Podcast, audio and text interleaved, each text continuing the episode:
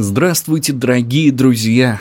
Сколько уже чудесных, это уже четвертый эпизод нашего спецвыпуска, спецсерии о римских императорах, и прямо напротив меня сидит человек, который, а, во-первых, опоздал, по-моему, на 30 минут от времени, которого обещал прийти, по-моему, так, да, на самом деле, я вижу. Я не надеялся, что мы все-таки об этом не будем говорить. Но мы а, так это чуть-чуть косвенно упомянем, и мы возвращаемся с нашими любимыми римскими императорами, а, с римской историей, которая на самом деле заложила без бесконечно многое во всех нас. То есть могут сейчас а, студенты-юристы идти такие, да, римское право. Рим вообще, в принципе, это то, что заложило, ну, 90, э, ну ладно, не 90, это много, на самом деле больше поменяла, наверное, французская революция. Но Рим, в принципе, ну, прям большой такой пласт современных институтов, современных концепций он нам принес. И самое главное, он нам принес такого классного человека, как Алексея Цветянского, с его лучшим персональным топом не в том виде, в котором мы представляем себе топом, потому что это не худшие к лучшим, это просто, просто значимые императоры. Ну, я бы сказал, те, чья деятельность, на мой скромный взгляд, сыграла большую роль в истории Римской империи и Европы, и отчасти и на нас повлияла. Ну что вот сегодня мы поговорим про одну очень яркую и сильную личность, Поехали. Четвертый Можно эпизод начинать? Римский император. Отлично. Давай. Четвертый эпизод. Напомню, что в прошлый раз мы говорили про основателя Римской империи Октавиана Августа, который заложил традицию так называемого принципата. То есть, когда римский император фактически является малоограниченным э, монархом, но при этом формально он всего лишь первый гражданин империи, сохраняются все старые республиканские традиции, там сенат, выборность всех этих э, магистратур, то есть должностных лиц и так далее. Мы говорили про Веспасиана, э, который пришел к власти в результате очень длинных, э, не очень длинных, такого вот очень серьезного противостояния. Был год четырех императоров, когда за год сменилось четыре императора во главе Рима. Мы говорили про Трояна, которого назвали наилучшим из императоров, и его преемника Адриана, который во многом попытался реформировать Римскую империю. Мы говорили про Септимия Севера, такого вот сурового полководца, и про Каракалу, который известен многими как писали, как, наверное, сказали бы античные историки, злодеяниями, но при этом он э, издал важный эдикт 212 года о даровании гражданства всем жителям Римской империи, там за некоторым исключением, ну, не суть важно. Сегодня мы поговорим мы начнем достаточно длительный разговор. Следующие все выпуски будут связаны друг с другом. Это будут не последовательные императоры, которые правили. Но чтобы говорить о них, нам нужно понимать очень сильно контекст, в котором находилась Римская империя. После смерти Каракала. После смерти э, Каракалы, там проходит еще некоторое время, и Рим попадает в такой очень серьезный кризис. Он называется историками кризис третьего века. Это же эпоха солдатских императоров. Что там происходило? Ну, во-первых, в целом происходит изменение климата, что очень сильно повлияло на экономику. Поймите, что Римская империя – это сельскохозяйственная держава. Агропром там рулит. И, соответственно, она зависит от климата, потому что технология особо не меняется. Происходит серьезное изменение климата, заканчивается так называемый римский оптимум. А, зимы становятся холоднее, лето становится засушливее, еды становится меньше это приносит очень сильное повышение стоимости сельхозтоваров, ну, э, себестоимости. И между тем в реальности происходит некоторые изменения цены вообще. А, при этом мы уже с вами говорили, что император Адриан прекращает внешнюю экспансию империи. Действительно, сил с одной стороны не хватало, с другой стороны а, это было экономически невыгодно. Да и куда уж больше, честно говоря. Ну, подожди, там еще Германию не, ну, можно было завоевать, можно, можно, там Септимий Север пытался завоевать Шотландию, он пытался перенести э, границу севернее, но как только он умер, тут же эти все попытки прекратились. Его сыновья другим начали заниматься, резали друг друга. Веселый, веселое время. Ну, да. Соответственно, нет завоевательных войн, нет притока рабов. Соответственно, если раньше раб воспринимался как, ну, раб менялся как сейчас телефон меняет, простите меня за такое, за такое сравнение, но, но, де, но действительно... Немец XR. Ну, срок жизни раба в рабстве в западной части империи составлял там 3-5 лет. Все. Потом он умирал ну, от непосильного это... труда, недоедания и так далее. И дешевле было не лечить этого раба, а купить нового. Просто, к сожалению, было вот так вот, с точки зрения прав человека, личности и так далее. Но раб, собственно, человеком и личностью в римском обществе не считался. Ну, особенно в западной части империи, на территории современной Франции, Испании, Италии, части Британии. Там сложилось очень серьезно, такое вот, э, очень серьезное латифундальное хозяйство, огромные земли собственности там одного человека или одной семьи, где много-много рабов. И логика сельского хозяйства Западе империи, она, она менялась. Рабов меньше, они стоят дороже, климат ухудшился, поэтому смысла заниматься сельским хозяйством нет. Дешевле купить зерно, которое тебе привезут из Северной Африки или Египта. Вы Но скажете, земли там много, что с ней тогда делать? А непонятно было, что делать. При этом, ну, что делать с этой землей? Западные латифундии, латифундии западной части империи переходят, например, на самообеспечение. То есть они не покупают какие-то товары, пытаясь воспроизвести их самостоятельно. То есть зерно мы не покупаем, мы себя кормим, пытаемся прокормить самостоятельно. У нас не, мы не можем его продать на самом деле. Дело не в, не в купить, а продать, потому что зерно с Востока дешевле. Значит, тогда мы себя должны прокормить только. Если мы не можем что-то продать, то мы не можем что-то купить. Где нам взять ремесленные товары? Значит, мы должны обеспечить себя ремесленными товарами рабами самостоятельно.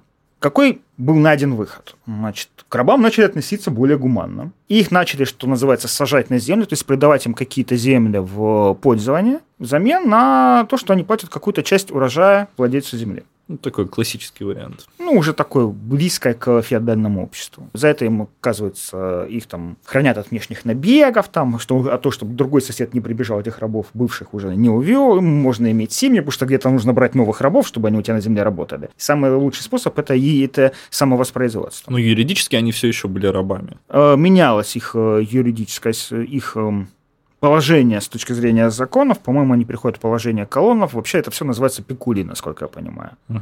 При этом, если раньше пытались обрабатывать всю землю, то теперь отдается приоритет то, то, только той земле, которая дает быстро урожай и хороший урожай. Ну, такой... Новые земли не распахиваются. Все это крайне серьезно бьет по экономике империи. На самом деле начинает разрушаться сама экономика империи. Более того, э, происходит достаточно интересная ситуация. Если раньше э, империи нужна была армия, чтобы сохранять границы, да, от внешних врагов, то теперь армии нужна империя, чтобы ее содержать. То есть фактически все расходы империи, ну, большая часть расходов имперского правительства тратится на содержание армии. Их нужно одеть, обуть, накормить, вооружить. Более того, армия стоит очень дорого, но мы чуть позже об этом поговорим. При этом армия регулярно участвует в восстаниях узурпаторов, в гражданских войнах и так далее. Важный, ша... Э, важный фактор еще – чума. В середине третьего века, происходит, в середине второго века происходит чума, так называемая чума Антонина, от нее, например, умер Марк Аврелий, который очень сильно выкашивает население Римской империи, до 10%. Особенно, конечно, это касается городов. Города небольшие, очень плотно населенные, с, со всеми нечистотами и так далее. И, естественно, чума как города выкашивает очень сильно население беднеет, оно пытается найти где-то поиск средств для существования. Это касается сельской местности и городского. Таким образом, они пополняют ряды ну, деклассированных элементов, там, разбойники на дорогах, городские банды и так далее. Со всем этим нужно бороться. Далеко не всегда с разбойниками на дорогах империя умудряется справляться быстро и эффективно. Ну да, ты же не отправишь легион, по сути, Отправишь. Там Отправишь. Отправишь, но не всегда он в состоянии решить эту проблему. Ну да, понятно. Это знаешь а... как, ну, очевидный пример, там, знаешь, какие-нибудь белорусские партизаны. Ну, отправил ты полк, ну и бегает он по лесу за ними, может бегать да. бесконечно. При этом эти, разбой... эти славные ребята-разбойники, славный парень Робин Гуд, его идейные предшественники, они могли терроризировать даже целые небольшие города. Приходить, сбивать с них денег и материальные ценности, уходить. А возникает вопрос, например, ты крупный латифундист, у тебя там много земли, ты там уже додумался, что рабов нужно не использовать, а сажать их на землю, тебе нужно, чтобы они производили, отдавали тебе часть урожая, ты за, ты за счет этого живешь. Тут приходят разбойники, грабят твоих, э, твоих бывших рабов. Что делать? Единственный вариант это пытаться создавать свои какие-то небольшие вооруженные силы, чтобы этих разбойников отгонять. Пока легион придет, пока он этих разбойников найдет, не найдет. Тем более леги... глава легиона считает, что вообще-то не его дело, его дело с варварами бороться, а не этих дико, а не этих странных людей искать. Это пусть кто-то другой эту проблему решит. Вот начинается, весь город. Начинается действительно феодальная система. И таким образом ты, как владелец латифундии, пытаешься создать собственную службу силы безопасности, службу безопасности, в том числе из бывших легионеров, которые, собственно, будут охранять твои земли у тебя есть, а, экономическая независимость, б, у тебя есть войска. Ты начинаешь играть уже какую-то роль в этой политике. То есть тебя волнует, чтобы вокруг хотя бы была тишина и спокойствие. К тебе приходят после этого мелкие производители, ну, ча- частники. Они, они никогда не были рабами, их там предки когда-то получили эти земли, они заинтересованы в твоей помощи и поддержке. Что им тоже нужно как-то обороняться от разбойников и времена, временами даже от налоговых инспекторов, с тех, кто собирает налоги. Ты, ты говоришь, окей, я даю вам свое покровительство, я ставлю, например, там на вашем поле камень, где написано «Эта земля охраняется, например, там, Титом Флавием Игорем». Знаешь, как это на, на магазинах каких-нибудь. Эта точка охраняется охранной фирмой. Типа того, да. Боевой дракон. Ну, тут только не охранная фирма, тут только, ну, ну какой-то да, человек. За это ты платишь какую-то часть своего урожая, оказываешь вообще помощь там в каких-то там политических делах и так далее. И в случае чего Если придут разбойники, и если их не, этот камень не смутит, то потом придут вооруженные силы Тита, Флавия, Игоря и объяснят этим людям, что не надо так делать. Плохая была идея. Да.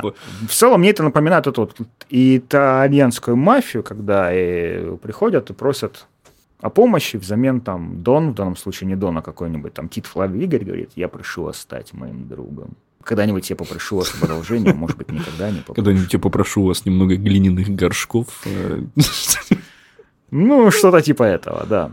При этом э, легионы, на самом деле, они тоже могли оказывать такое покровительство. Особенно, если они где-то располагались. Ну да, они располагаются, тут приходят к ним, говорят, вот нам нужно, они придут, помогут там и так далее. А с легионами вообще связываться было ну, не очень. Это как американскому полицейскому принести упаковку пончиков. И ты берешь такой сыра, вина, идешь к ближайшему легионеру, к легиону ближайшему и говоришь, ну, ну если что-то случится... Типа вы... того, да. В, это, в этот же период происходит упадок городов. Люди умирают из-за чумы, потом в середине третьего века тоже происходит чума. Людей мало. Мы видим, ну, например, историки говорят, что находят очень много кладов именно третьего века. По монетам, например, определяют. О чем это говорит? Человек зарыл клад в надежде, что он там или кто-то, кто знает, где это место, вернутся, потом смогут использовать.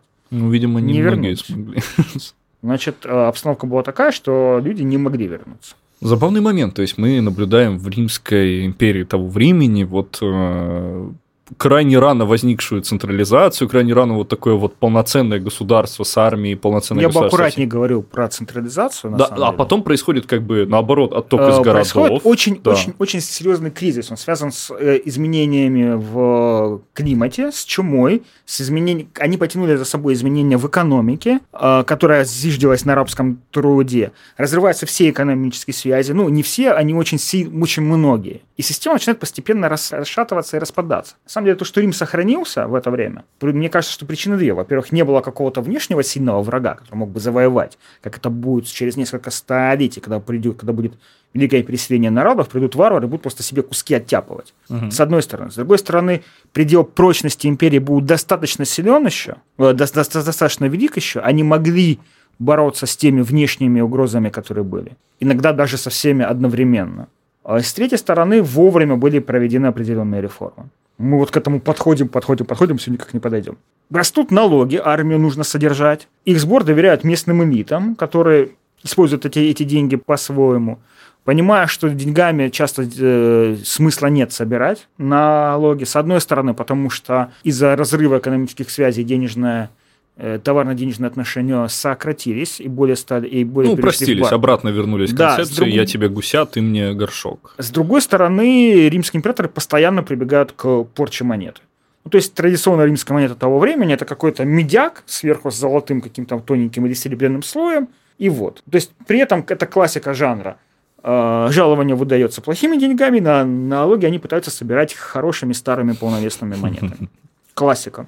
Тогда давайте собирать налоги продовольствием необходимыми и необходимыми армией и ремесленными изделиями. То есть империя работает на армию, которая единственное возможно ее, сохранить. Вся эта политическая, экономическая и управленческая нестабильность порождает еще и ценностную нестабильность. Империя все еще империя пытается бороться с неримскими культами, которые не олицетворяют собой традиционное римское или греческое язычество. Это Очень в основном много против христианства или были В том числе против христианства. Ну, мы знаем в основном про э, борьбу с христианскими культами, э, с христианством и, и э, другими христианскими сектами, но были другие восточные культы, которые приходили, при этом они маргинализировались. Угу.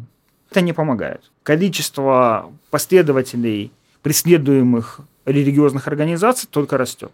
Ну, потому что римское язычество перестает устраивать общество, и попытка найти какой-то и оно начинает пере, переходить в попытки найти какую-то другую религиозную форму. Например, в армии становится популярен очень митроизм.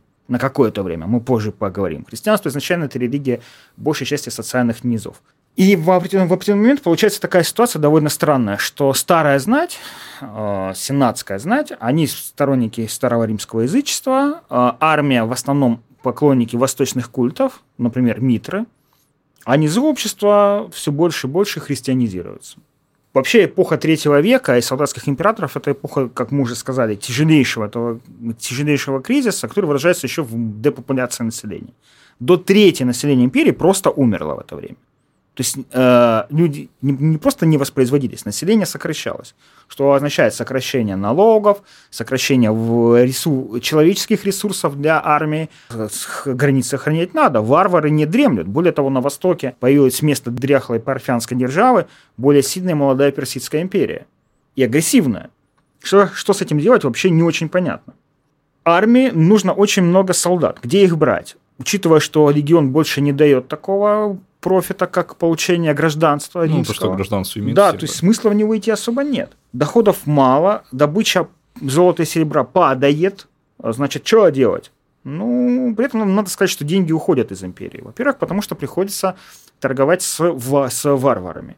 Ну, приграничные регионы надо как-то кормить. Тащить туда еду бывает сложнее и дороже, чем купить ее у варваров который на границе находится, который вступает с приграничный варвар вступает с римлянами в какие-то отношения, торговые там, они служат их там, они романизируются, то есть принимают римскую культуру какую-то. Они даже служат в римских войсках. В определенный момент дошли до того, что где нам взять солдат? Ну, нам не хватает. Будем брать варваров, которые на границе, они типа, ну, вот, хотя бы понятные нам. Это, а, я как вижу, это Римская империя любила такие схемы. Не хватает рабочих рук, делаем рабов более полноценными. Не хватает армии, делаем наших противников. Это процесс, союзе. да, варваризации армии. Некоторые варварские племена переселялись в империю, но до поры до времени их умудрялись расселять довольно разумно. То есть их разделяли на части, и селили по разным частям империи. То есть там римские историки передают, там, как там семьи разъединялись, например, там два брата, которые друг друга никогда не увидят, потому что одного отправят жить в Испанию, а другого на восток. Семь, семьи. Ну, Всё. в принципе, с точки зрения Римской империи весьма мудрое решение. Да. Позже они отойдут от этой практики, и это будет очень трагично для империи, собственно. Это ее в результате одна из причин, которая, которая ее прикончит. Донатили на охрану границ варварам. Э, Донатили? Ну, можно сказать. Мне нравится. Окей. Покупали у них продовольствие, солдатам платили много, и на самом деле тут каждый новый император тут же им выдавал еще отдельных денег. Ну, чтобы они... В честь любили, того, что он ваше... в... в честь восшествия на престол.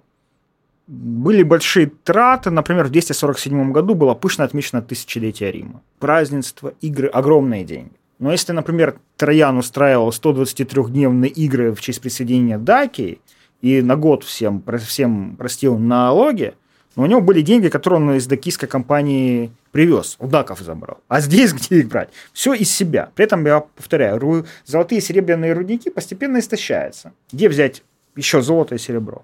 Про варваров я уже сказал, про то, что ну, вообще их участие в военной жизни Рима, на стороне Рима довольно давно. Например, еще Армении сейчас прошлой осенью вышел сериал «Варвары» про Армения. Это такой германский национальный герой. Это варвар-германец еще во времена Октавиана Августа, сражавшийся сначала на стороне Римской империи, а потом вернувшийся к варварам и устроивший римлянам тяжелейшее поражение в Тевтобурском лесу. То есть там поражение, там три легиона потеряли свои аквилы, то есть знаки легиона, что было величайшим позором. Короче, после этого Октавиан Август несколько недель или месяцев не брился, бился головой об дверные косяки и говорил «Квинтилий Вар, верни мне мои легионы». Это имя командующего римской mm-hmm. армии в этом Тевтобурском лесу. Ну, он там сам, кстати, остался, потом ничего вернуть не мог, разве что в виде зомби. Простите мне мой юмор. Только вот Армения была союзного Риму племени, то есть пример привлечения германцев э, в римскую армию был довольно э, давно. Но в момент, когда не хватало ресурсов для содержания своего войска, и человеческих в том числе, их начали привлекать в армию больше. Происходит процесс, называется варваризация армии. Когда варвары ощущали, что граница слаба, они устраивали набеги. Иногда их удавалось отбить, иногда приходилось откупаться. Опять же, прощай золото. На востоке персидская держава сасанидов, с ней Рим, потом Византия, будет, будет воевать 400 лет, пока, собственно, сасанидов не завоюют э, арабо-мусульмане. И иногда эти войны заканчивались неудачно для Рима, и приходилось платить э, дань золотом. Э, возникает вопрос, кто делает императора? Раньше императора провозглашал официально Сенат, да? При Октавиане Августе и его наследниках. Иногда вмешивались претарианцы, которые убивали императора, находили нового, и Сенат провозглашал его императором. Теперь ситуация меняется. Армия. Армия как главная, армия становится политической силой. На самом деле это, это происходит постепенно. Мы с вами видели. Сначала Веспасиан, опираясь на восточные легионы, приходит к власти. Военным же лидером является Троян, которого армия так неформально с согласия Сената продвигает на трон. Адриан провозглашается армией, и потом он Сенату пишет, что, дескать, ну, извините, вот тут, ну, нужно было срочно Империя не может оставаться без императора, поэтому войска меня тут провозгласили императором, знаете ли.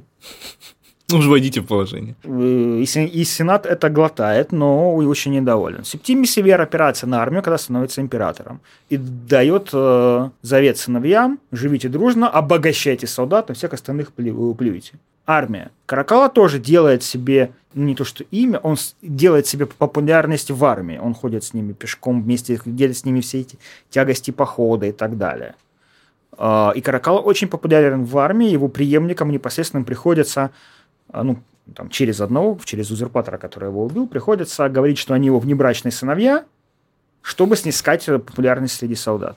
И вот армия становится важнейшим политическим игроком. Практически все императоры третьего века, они выходцы из армии.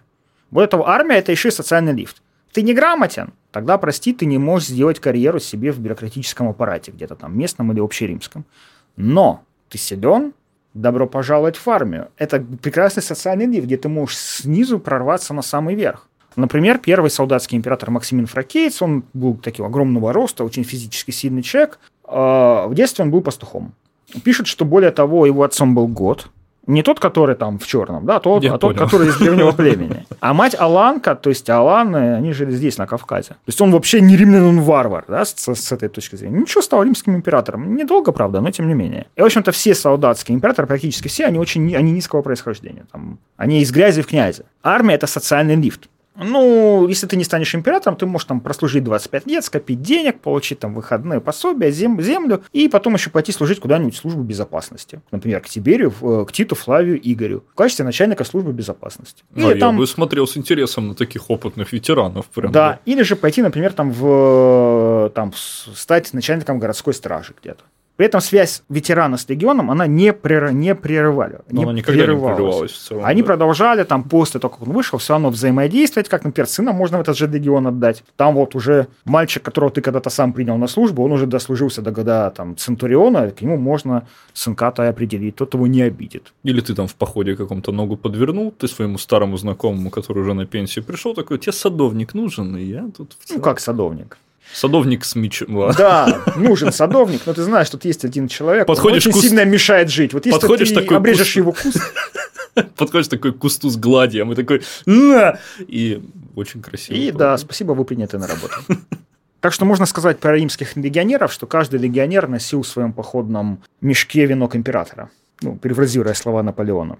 При этом была проблема, потому что если ты успешный полководец, если ты вырос там до какого-то полководца, там, ты сидишь на границе империи, успешно отражаешь варваров, тебя уважают и ценят солдаты, то тут есть проблема, потому что тебя могут провозгласить императором. Либо тебя текущий император решит убить, потому что тебя могут провозгласить императором. Короче, если тебя провозглашают императором, нужно им стать, а не, а не чтобы тебя убили. Но когда ты становишься императором, есть проблема, потому что в империи есть еще популярные и временами успешные полководцы. Тебе нужно думать, что с ними делать? Казнить ли их или лишиться э, и иметь шанс, что твою границу прорвут враги? Или же не казнить и готовиться к тому, что этот человек может тебя свергнуть? Таким образом, все верхи общества были пронизаны этим ощущением, что ага-га-га-га, тут вокруг наверняка кто-то против меня злоумышляет, потому что единственный способ меня сковырнуть с места – это физически уничтожить меня и всю семью. Поэтому становиться в третьем веке императором было э, опасно для здоровья не, не только себя, но и своих близких. Такой себе карьерный рост. Да, но были люди, которые все равно очень хотели, думая, что мы-то справимся. Так, про варваров я сказал, про это сказал. И теперь мы подходим, собственно, к еще один такой маленький факт. Мы видим, что очень многие императоры, начиная с Марка Вреда, умирают не в Риме, а где-то на границах империи. Сами или им помогли. О чем это говорит? Империя там, где находится император. Центр империи там, где находится император. Что военный фактор является ключевым. И, собственно, если империя как-то могла управляться там не то что сама, то о, главная задача императора находиться на границе, охранять ее от варваров, и при этом, чтобы хотя бы здесь, скорее всего, тогда не провозгласят какого-то другого человека на твое место. В общем-то, этот вот кризис третьего века приводил к власти самых разных людей. Один, один из них Аврелиан. Значит, он очень простого происхождения, он сын земледельца, он получил имя в честь там, крупного землевладельца, у которого отец арендовал землю. Uh, говорят, что мать его была жрицей не, не а Аврелиана, а не землевладельца, была жрицей какого-то там восточного культа Solis Invic, Invictus, Солнца Непобедимого. Вот. Он был усыновлен неким Ульпием Кринитом, который заявлял, что он является потомком Траяна, таким образом Аврелиан говорил, что он потомок Траяна, в смысле, мог себя позиционировать. Он сделал карьеру в армии, отличался физической силой, очень суровым, был очень суровым человеком и жестким. Он сделал карьеру в кавалерии, возможно, участвовал в загаре против одного из римских императоров, и после этого стал, его, стал правой рукой его преемника. Когда тот следующий император, Клавдий Готский, умер от чумы, то Аврелиан естественным образом стал следующим императором, потому что наследников у того не было. Ну, был брат, которого, который потом вскрылся, что называется, а, покончил жизнь самоубийством, потому что его никто, кроме Сената, не поддерживал. А Аврелиан был очень популярен в армии. Мы говорили про тяжелое положение империи, но она к тому времени вообще развалилась на три части. То есть была часть, которая называлась Гальская империя, это Франция, Британия и Испания. Ее на одних картах она включается, на других нет почему-то. И Восток, э, Сирия, Египет, ну, Ближний Восток, Египет и часть Малайзии, которые были под мирским царством. То есть они жили самостоятельно. Они да. не контролировались из Рима. И Рим ничего не мог сделать. У него не было ресурсов, чтобы, чтобы им противостоять. Более того, если мы посмотрим предыдущие де, э, деятельность предыдущих императоров, то они в основном или борются с узурпаторами другими, или становятся их жертвами, или воюют с варварами. Варвары вторглись через Альпу, пошли их разгромим. Разгромили. Варвары вторглись там-то, пошли их разгромим. Таким образом, хотя бы рейнская граница была головной болью гальской Российской империи. То есть можно было об этом не думать, а латать дырки в каких-то других местах. И императорам это удавалось. Но Аврелиан поставил задачу восстановить единство империи, ему это удалось. Он вторгся в Пальмирское царство, захватил его. Потом в Пальмире, собственно, это та самая э, Пальмира, которую наши войска освобождали от э, угу. исламского да, да, государства, да, которое запрещено в России. Да, и потом в этой Пальмире было восстание, Аврелиан опять пришел, опять ее захватил, очень жестоко разграбил и очень порушил много э, чего там интересного. Он успешно воевал, вторже... Э, отбивал вторжение ва... Э, варваров, и в том числе он принял решение оставить Дакию. Таким образом, передав пример, э, привет Трояну, он сказал, что Дакия находится за Дунаем, Сохранять ее невозможно, очень много сил требуется. Нужно сделать границу более компактной, увести войска и поселенцев, кто захотел уезжать, за Дунай, и сделать Дунай естественной границей империи. Напомню, Даки завоевал Троян, это был величайший его триумф. Ну, что делать?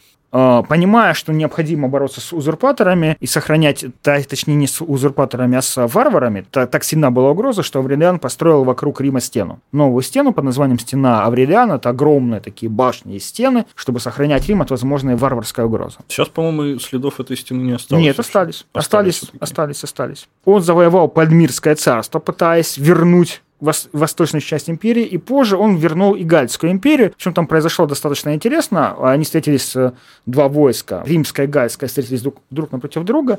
Видимо, прови- были проведены переговоры, что э, гальский император сдался. Точнее, он там устроил такую войну, и во время сражения там э, сдался войскам Аврелиана вместе с сыном. Гальская империя вернулась в состав Рима, и Аврелиан здесь был достаточно гуманен. И что а, случилось с гальским императором? Он, Аврелиан устроил пышный триумф в Риме в честь своей победы. Зенобия, это царица Пальмирского царства, и этот гальский император были проведены в золотых оковах, и потом они спокойно жили. Ну. Зенобию выдали замуж за какого-то римского сенатора. Она жила там, рожала детей, была достаточно молодая еще. А гальский император Тетрик, он там, он был уже очень пожилой, его, грубо говоря, отправили в почетную пенсию в отставку, отставку. Сын его участвовал в политической жизни Рима, по-моему, там консулом избирался. То есть Аврелиан не видел необходимости, при том, что он был суровый человек, э, здесь устраивать резню какую-то. Ну, даже, да, такой очень, скажем так, просто такой красивый торжественный момент. Золотых оковах, да. похвалили по голове, там, вы хорошо постарались, молодцы, но вы проиграли. Э, он возобновил бесплатные раздачи хлеба, мяса и вина в Риме, как это было а сколько их не было? Несколько десятилетий. Ну, ну просто не было ресурсов. Э, деньги начал раздавать и запретил доносы. Ну, то есть все, как должен себя вести хороший император, много раздавать, вся, вся эта социальная функция императорской власти и не слушать доносчиков, прямо как Троян. Получил титул за это восстановитель мира, в империи. Вот. Что хочу, на что хочу обратить, обратить внимание. Аврелиан, кроме этого восстановления империи, восстановления ее, ее единства, которое разваливалось на части, это был важный фактор. Он пытался как-то реформировать э, жизнь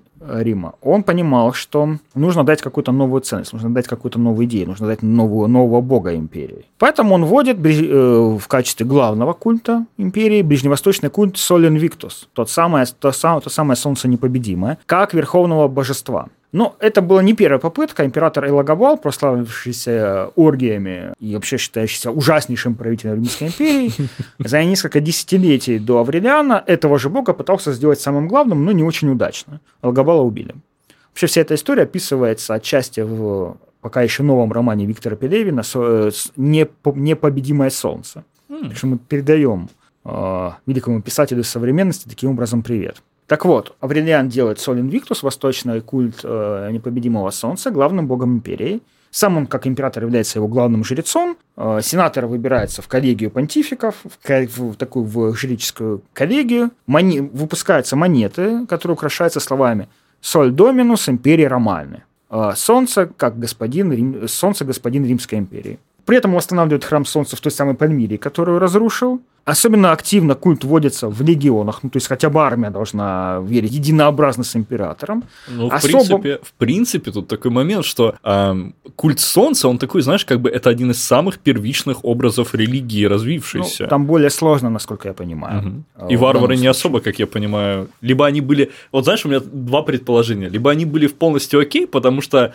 у варваров, я думаю, достаточно было богов, э, отображающихся исключительно в виде Солнца, и было несложно их заменить заменить или представить. Либо же были прям возмущены. Ты знаешь, не могу ничего сказать на эту тему. Но могу сказать следующее, что главным праздником был день рождения Солнца.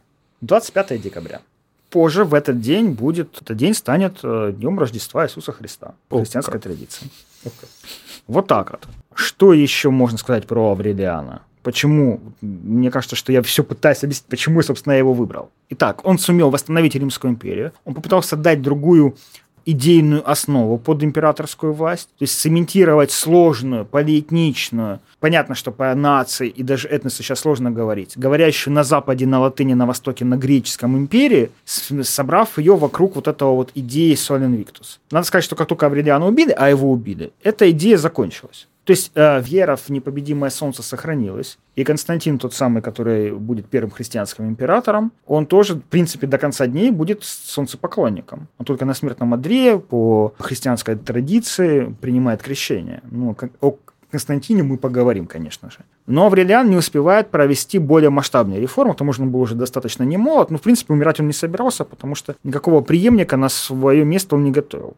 Вот. Он был очень суров, жесток и кровожаден, как пишут, казнил даже легионера за связь с женой своего хозяина. Причем казнил очень жестоко, как древляне князя Игоря. Привязал руками к одной, к одному дереву, ногами к другому, деревья опустил и легионера разорвало на части. Что можно сказать про Аврелиана? У него было такое своеобразие, своеобразное ощущение справедливости. Когда он завоевывал Пальмирское царство, он осаждал город Тиану, взять не мог и поклялся, собаки живой в городе не оставлю. По легенде, во к нему является некий философ, который говорит, Аврелия, Аврелиан, если ты хочешь победить, то тебе не следует помышлять об убийстве моих сограждан. Аврелиан, если ты хочешь быть императором, воздержись от пролития крови безвинных. Аврелиан, будь милостив, если ты хочешь жить. Этого философа звали Аполлоний Тианский, он давно умер к тому времени, но к нему, к его словам Аврелиан почему-то прислушался. Ну, не к нему во сне, понятное дело. Город был взят. Взят он был с помощью некоего Геракламона, местного жителя, который предал город. И Аврелиан, ну, решил никого не убивать. Солдаты ему сказали, типа, что такое ты же обещал. То есть, э, ну, понятно, они были не, не, не столь кровожадны, сколько надеялись на разграбление города. На что да Аврелиан и на самом сказал, деле солдатская мораль, они как бы ценят клятвы. Клятвы это важно. Аврелиан сказал, окей, я пообещал, что живой собаки в городе не оставлю. Убивайте всех собак. Дальше историк пишет следующее. Я позволю себе процитировать. Тут Аврелиан действительно по-императорски поступил, принял два решения, из которых одно показывает его строгость, а другое мягкость. Мудрый победитель убил Геракламона, того самого, который сдал ему город, предателя своей родины. Когда же воины, согласно его слову о том, что он не оставит в Тиане живой собаки требуя разрушения города, он ответил, да, я объявил, что в этом городе не оставлю ни одной собаки, всех собак убивайте. Благородно слово государя, но еще благороднее поведение воинов, так как шутку государя, за которой все войско лишилось добычи, но сохранился целый город. Войско приняло так, словно его наделили богатством. В скобочках mm-hmm. отмечу, что, видимо, они собак не стали убивать. То есть, ну... Ну, хорошо. Но по поводу Геракламона Аврелиан сказал следующее. «Я позволил убить того...» Он приказал убить этого Геракламона, который сдал ему город. «Я позволил убить того, от кого я, как бы в виде благодеяния, получил Тиану. Я не мог чувствовать расположение к предателю и охотно примирился с тем, что воины убили его. Ведь тот, кто не пощадил своей родины, не мог бы сохранить верности по отношению ко мне. В сущности, из всех тех, кто был осажден, пал он один. Не могу отрицать того, что он был богатым человеком, но его состояние я отдал его детям, чтобы никто не мог обвинить меня в том, что я допустил убийство богатого человека ради его денег. Ой, ну красивый, конечно, парень. Ну, такое, такое определенное благо- благородство, если не истина, то как-то, во всяком случае, приписываемое ему с римскими историками. Ну, такой прям практически идеал солдатского императора, да. Ты знаешь, с одной стороны, да, с другой стороны, историки про него римские писали, что он был император не хороший, но необходимый. То есть он делал вещи, которые нужно было делать в момент. Сохранил единство империи, попытался сделать определенную религиозную реформу, сумел отстранить Сенат еще больше от э, какого-либо политического влияния, и влияние, самое главное, на армию. То есть солдатские императоры постепенно отстраняли сенаторов от военного руководства, в том числе запрещая им руководить военными, запрещая им руководить легионами. А, Сенат сохранялся как политический институт, но скорее это был такой консультативный совет. И влияние его было скорее неформально, чем формально. Если, если раньше, например, Октавиан Август, мы знаем, он убегал из Сената, потому что те на него бронились, не хотели принимать его решения, то сейчас Сенат вынужден был действовать как-то неформально и скорее одобрям э, решение императора, но при этом как-то втихаря пытаясь его образумить с их точки зрения наставить на путь истины. Ну да, это все-таки было собрание одних из самых богатых и значимых Самые людей богатые. Они То есть имели влияние. Сенат постоянно пополнялся людьми с различных территорий империи. Там, то там в, в, вводили испанских землевладельцев, потом там с востока. Это было там определенное количество семей, очень богатых, очень влиятельных, но очень закрытое. Потому что, как правило, в браке они вступали друг с другом и пополняемая только какими-то обычно радикальными методами. Ну, то есть, типа, м-м, отцы-сенаторы плохо себя ведут. Нужно сделать так, чтобы сенат был мне послушен, этих выгоним, этих перережем, а вон тех добавим. Но эту стратегию, в принципе, насколько я понимаю, римские императоры переставали пользоваться ею, чем меньше у Сената было полномочий. Ну, логично. Ну, например, Аврелиан запретил Сенату чеканить медную монету. Даже медную монету. Вот. О чем еще интересно рассказать о нем? Ну, мы больше про его личность говорим здесь. Например, однажды он резко отдернул свою жену, когда та спросила, нельзя ли ей оставить хотя бы один рулон пурпурного шелка. Пурпурный шелк можно было использовать только для одеяния императора, в том числе могли казнить, если там у человека находили какое-то количество пурпурного, пурпурной ткани, из которой можно было сделать императорскую тобу. Считалось, что человек хочет стать императором. И он сказал жене, Богу не угодно, чтобы ткань ценилась на вес золота. Типа, нет, ткань себе не оставляем. Но в целом его философию можно, в первую очередь, как военного командира, точнее, идеологию, там, я не знаю, можно описать так. И на этом мы закончим. Если ты хочешь быть трибуном, военным трибуном, имеется военным руководителем, даже больше, если ты хочешь быть живым, удерживая руки воинов. Пусть никто не крадет чужого цыпленка, пусть никто не трогает овцы, Пусть никто не уносит винограда, пусть никто не топчет жатвы, пусть никто не вымогает масла, соли, дров. Пусть всякий довольствуется своим пайком. Пусть они живут за счет добычи от врагов, а не за счет слез провинциалов. Пусть оружие будет вычищено, за железные острия отточены, обувь прочна. Пусть старую одежду сменяет новая. Пусть их жалование будет у них в поясе, а не в трактире. Пусть носят шейную цепь, обруч на руке кольцо. Пусть каждый чистит своего коня и вьючную лошадь. Пусть не продает фуража животных, а за мулом, приписанным к центурии, пусть ходят все сообща. Пусть один служит другому как господину, но никто не служит как раб. Пусть они пользуются бесплатным лечением у врачей, ничего не дают гаруспикам, жрецам-прорицателям, на постое ведут себя скромно. Кто будет заводить ссоры, тот должен быть бит. Эти слова очень сильно показывают то разложение римской армии, которое было ко времени Аврелиана. Я предлагаю вам додумать, что он имел в виду. Ответом на что были эти слова Аврелиана, но, видимо, он очень четко понимал, не наведя порядок в армии, невозможно навести порядок в империи. И как мог, железной рукой этот порядок наводил. Ему удалось сохранить единство Римской империи – он попытался провести религиозную реформу не очень удачно, но тем самым он сделал необходимое для спасения Рима. Его следующие преемники сумеют сделать больше. Ну что ж, это был Алексей Цветянский. Мы говорили достаточно крутом и суровом военном таком императоре. А это значит, что совсем скоро мы к вам вернемся, потому что наш спецпроект про римских императоров продолжается.